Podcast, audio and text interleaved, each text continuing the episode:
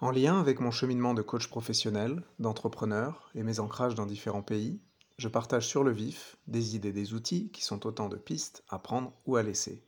Se connaître, comprendre nos relations aux autres, expérimenter des nouvelles perspectives sur le monde, le tout dans une optique de performance et de bien-être. J'avais envie de partager des outils pour les, pour les réunions, euh, notamment parce que bah, je travaille pas mal sur l'intelligence collective et, euh, et, donc les outils euh, qu'on trouve dans des, dans des organisations où on déploie de la gouvernance partagée, où on fait du coaching collectif. mais je m'aperçois, donc y a, c'est peut-être des outils que vous, connaissez, que vous connaissez, mais globalement je les trouve très peu, très peu utilisés.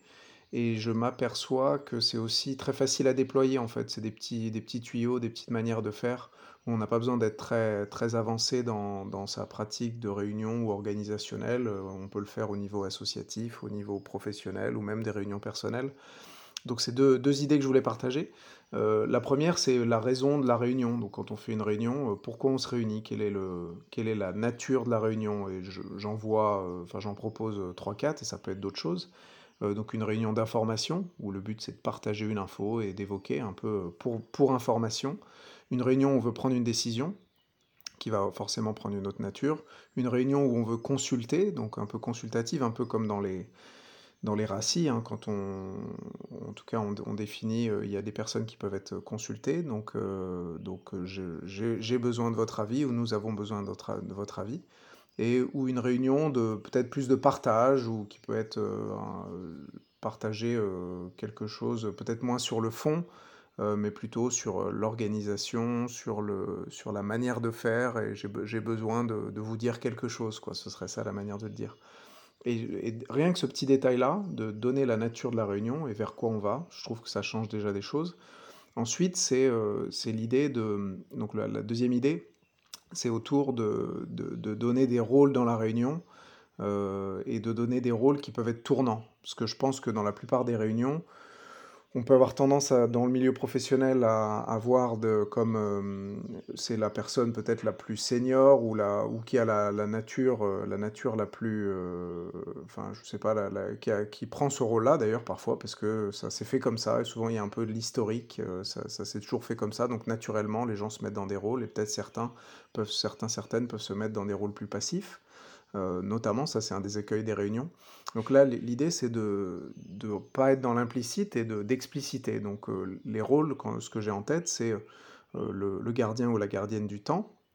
Donc quelqu'un qui voilà, qui s'assure. donc tout le monde contribue à la réunion, hein, mais mais qui a ce rôle-là de, de s'assurer de si on voit qu'on passe un peu de temps ou que par rapport à, l'ordre du jour on, prend trop de temps, de rappeler ça et puis de rappeler que la réunion doit se terminer à l'heure prévue.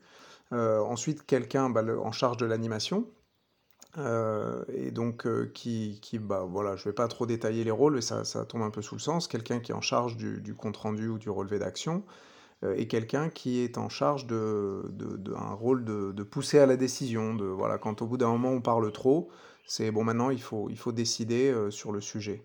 Et donc, en, détachant finalement ces rôles, en explicitant ces rôles, on, sort peut-être des dynamiques euh, classiques qui peuvent se mettre en place, alors qui peuvent fonctionner, mais parfois qui peuvent ne pas fonctionner. Je pense euh, par exemple aussi dans le monde associatif, où euh, le président ou la présidente, un peu naturellement, se retrouve un peu avec tous les rôles, mais notamment des rôles d'animation et les rôles de...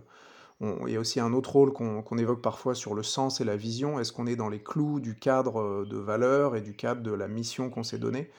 Et, on a des personnes justement plus expérimentées ou qui prennent naturellement ce rôle, ou président-présidente, euh, qui ont tendance à, prendre ces rôles-là.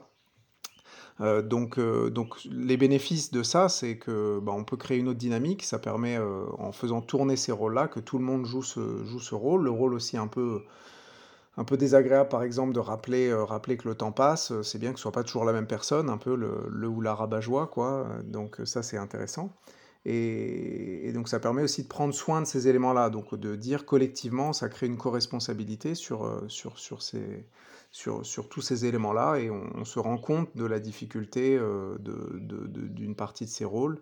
Et on est, euh, oui, est co-responsable de ce cadre-là un peu naturellement. Donc le, paradoxalement, le fait d'expliciter le rôle et de dire bah, tu vas t'occuper du temps, euh, tout le monde comprend au moment où, étant donné qu'on a parlé au début, que quand quelqu'un fait tout de suite un mot sur le temps, tout le monde va très vite se, se dire ah oui c'est vrai, le temps. Alors que Si une seule personne endosse cette responsabilité, bah, parfois ça, y a des, enfin, on n'a pas envie de, de, suivre finalement les, conseils de, de, la personne qui, qui, joue le, qui joue le rôle du temps. Voilà, en tout cas, une, une idée à prendre ou à laisser, et je suis preneur de, de vos retours sur ce sujet.